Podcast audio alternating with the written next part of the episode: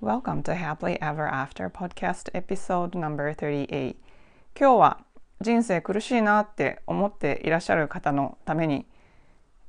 人生が少し楽になる、まあ、少しというか格段に楽になる考え方をお話ししたいと思います。それは何事も自分の責任だと考えるということです。逆に苦しくなるんじゃないかなと思うかもしれませんが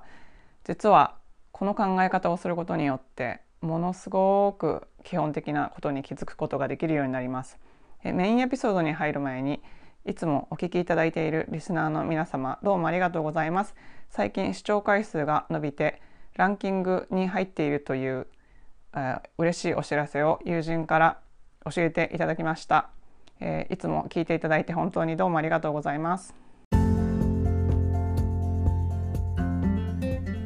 こんにちは大人の女性がモヤモヤした現状から抜け出すお手伝いをしているファイナンシャルライフコーチのゆりです。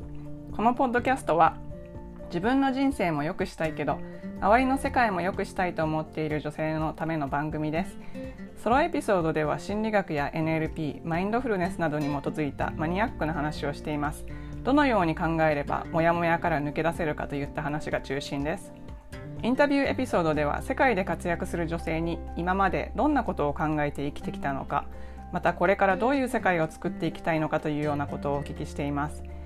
リスナーの皆さんのためになってしかもやる気が出てくる明日から一つでも新しいことができるような番組を目指しています。質問リクエストなど受け付けていますのでぜひインスタの DM かメールまでご連絡ください。詳しくはショーノートのリンクをご覧ください。今日は自分の周りで起こっていることは全て自分の責任だと思えるようになったら人生が格段に楽になるというお話をしたいと思います。人間っていうのは、まあ、いろんな制約があるわけですけれどもあの外で何かが起こっていますよね私たちの周りでいつも何かが起こっています、え、例えばあの今私が外を見たらこう花があって鳥がいて風が吹いていてフルーツがなっていてとかいうようなことがあるんですけれどもそう何かが起こってますよね。その時になんか自分が受け取れる情報っていうのは制約の中でしか受け取れないんですよ。そうやって制約っていうのは大きく分けて3つあって人間の、まあ、生物学的な制約例えば私が聞こえる音のレンジっていうのは猫が聞こえる音のレンジよりもちっちゃいとか、まあ、そういうことですよね。なんか違うレンジで音が聞こえるとか、えっとまあ、私が見える範囲の視力はまた野生動物なんだろう。ライオンとかよりもすごくあの近いところまでしか見えないとか。そういうことなんですけど。で今ハッと見たらさっきは見えなかった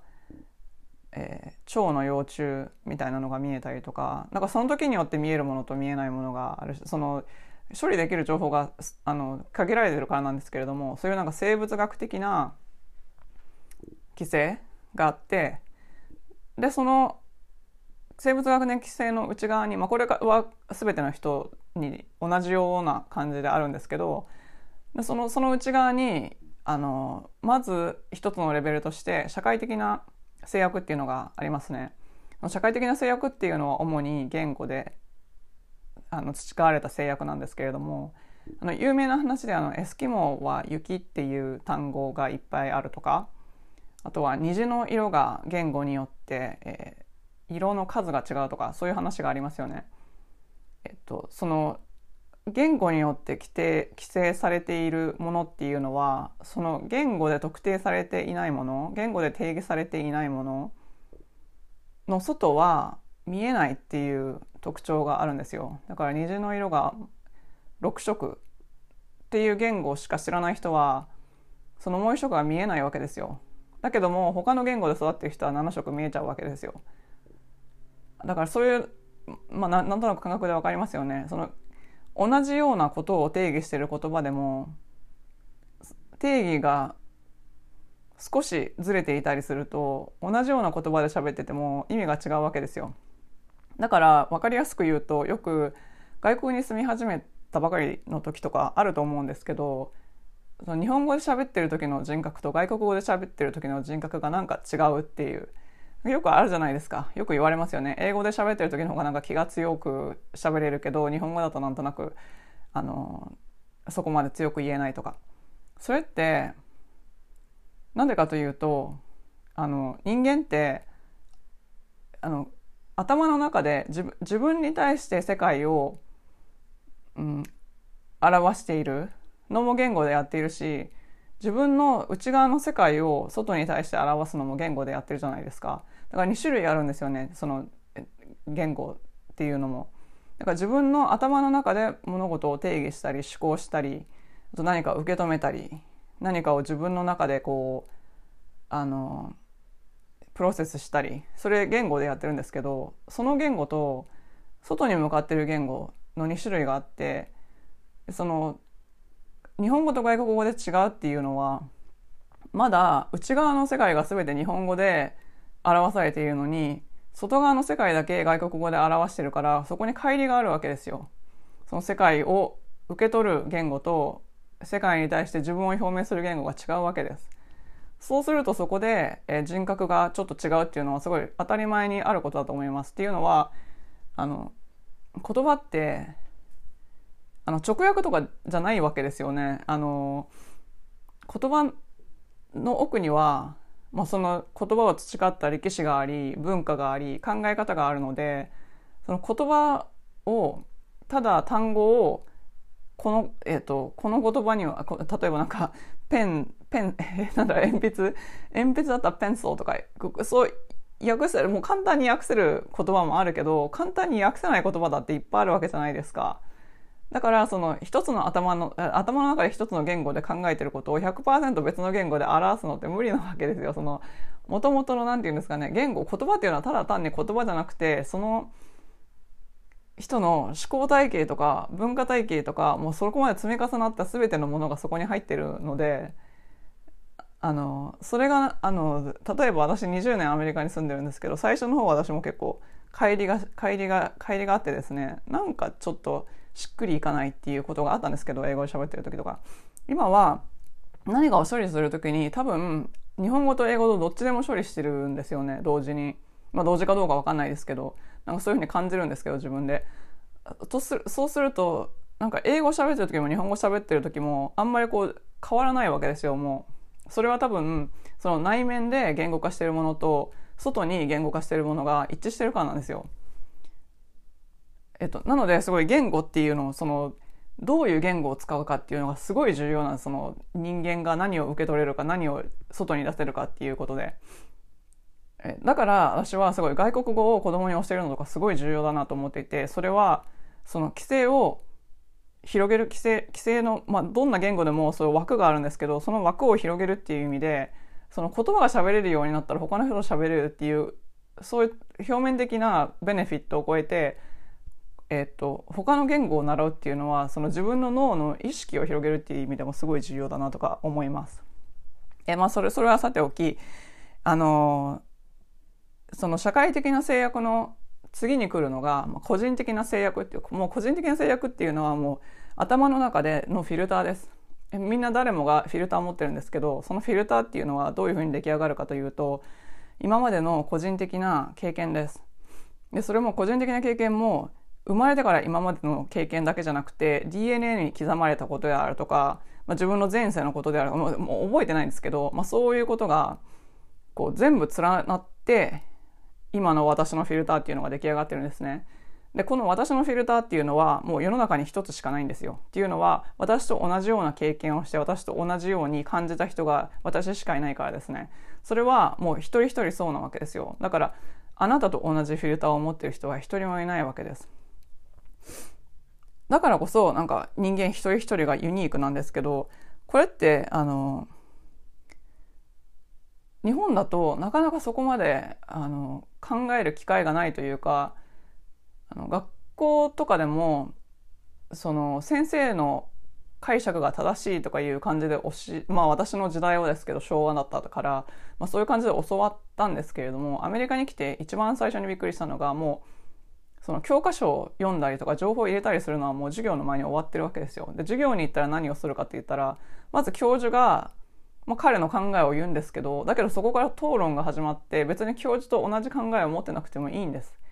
でそれこですごく学ぶのがあの同じ情報をインプットしても受け取ってることが人によって全然違うんですね。それはその人のフィルターが違うからなんですけど。ということはその教科書読んでインプットするだけじゃ不完全でそれは自分がフィルター通してるからちょっとしか受け取ってないわけじゃないですか。それでいろんな人の話を総合してその全部総合したものを知識として受け取って自分のものにするっていうのがすごい重要だという考え方のに基づいてそういう授業形式だと思うんですけど、まあ、それがとっても大きい日本の教育とアメリカの教育の違いだなと思います今もあの子供小学生ですけど必ず意見を言う時間があるのであのそれは個人のフィルターが違うのでお互いにシェアすることによってそこを広げていくっていう作業をしているんだと思います。でそのフィルターが何でできてるかっていうことなんですけれどもそれは、えっと、3種類ありましてまずは何か物事を見た時に一般化するそれから2個目が、えっと、物事から何かを削除する3個目が、えっと、その物事の何かを歪めるっていう3種類があるんですね。これ誰にでもあるんですけど例えば一般化するっていうのは、まあ、分かりやすい例で言うと私長女だったんですけれどもえ兄弟喧嘩したら必ず私が先に怒られてお姉ちゃんだから我慢しなさいって言われるんですよ。えっと、そういうことを言われて育つと、えっと、私は、うん、自分の感情を外に出したらいけないとか思うわけですよ。そうするとその兄弟喧嘩してない時に全然別のコンテクストでも自分の感情を外に出したらいけないって思ってあの行動するわけです。それが一般化です。で2個目の、えーと、削除するっていうのはあのなんか自分が聞きたくないこととかを無意識に削除しちゃうんですよね何が起こった時に。だからあのまあ同じようなものを見ても見てるものが違うってその前もあの別のエピソードでお話ししたんですけれども警察で何か事件が起こった時にいろんな人に話を聞くのはもう人によって全然見てるものが違うからできるだけ多くの人に話を聞かなきゃいけない。っていうこととあとはその最後は歪めるんですけどなんか人間って自分の頭の中でここにはこれがあるべきだって思っていたらないものが見えたりとか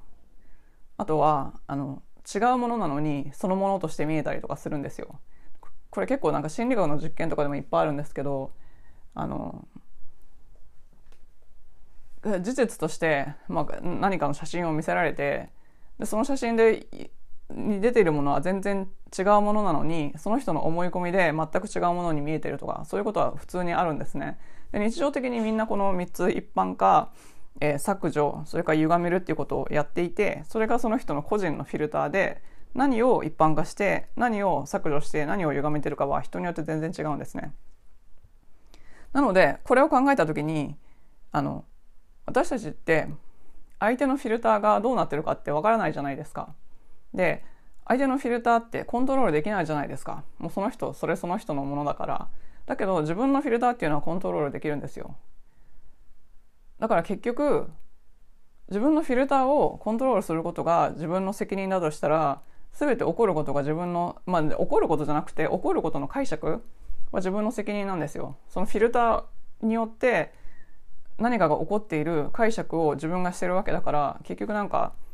自分が感じてることとか自分が受け止めたことっていうのは全て自分の責任なんですよ。でこれが分かるようになるとすごい人間関係とかとっても楽になってあの例えば夫婦喧嘩とか恋人と喧嘩したりしますよね。それでなんで分かってくれないの？とか思うわけじゃないですか。だから分からなくて当たり前なんですよ。だって彼はあのあなたのフィルター知らないわけですから。彼が言って意図して言ってることとあなたが受け止めることが違うだけなんですよ。えそれが分かればなんか喧嘩とかをほぼしなくなるというかなんかちょっと誤解が生まれた時にえそういう意味じゃなくてみたいな感じで言えるわけじゃないですかお互いに。あそこそそういうふうに捉えてるけど私の言った意味はこうだよみたいな。私もよくあの昔はあったんですけどそういう、えっと、え私こういう意味で言ってるのになんでそういう意味にするのってそれがあのそのフィルターの問題だけじゃなくて私の場合はなんか言葉の劣等感みたいな感じだったんですかねなんか英語で喋ってるから第二言語だからなんか私は不利だみたいな喧嘩になったら不利だみたいな感じでますますファイティングポーズみたいになってたんですけどえっとそうじゃなくてもう相手が相手のフィルターは私がコントロールできないから私がその相手のフィルターにちゃんとフィルターしてもらうように言うのが私の責任だって思ったらなんかコミュニケーションの質が変わってくるというか。でそれはもう個人みんなに言えることでなんか自分の責任だと思えばなんかすごい楽じゃないですか。あの私双子を育ててるんですけど双子とか見てて、まあ、DNA すごい、まあ、全然あのあのなんていうんですか一卵性じゃないから同じじゃないんですけど似てるじゃないですか兄弟だから。で生まれた時からずっと同じことをしてるわけですよ2人に同じ刺激を与えるんだてるんだけどその赤ちゃんの時からあの違うんですよ反応がその生まれた瞬間から反応が違うわけですよ同じことをしても。ってことはそのそんなに近い DNA で同じような育て方をしている人が2人全く違う同じようなことが起こっても全く違う反応をするってことはもう全然違う環境で育った2人の人が全く違う反応をするってすごい当たり前じゃないですか。でそのだから自分の反応をコントロールすることができるようになったらあのまあもちろん相手の反応も変わるんですけどそれで世界の解釈が変わると自分がすごく生きるのが楽になっていくんですね。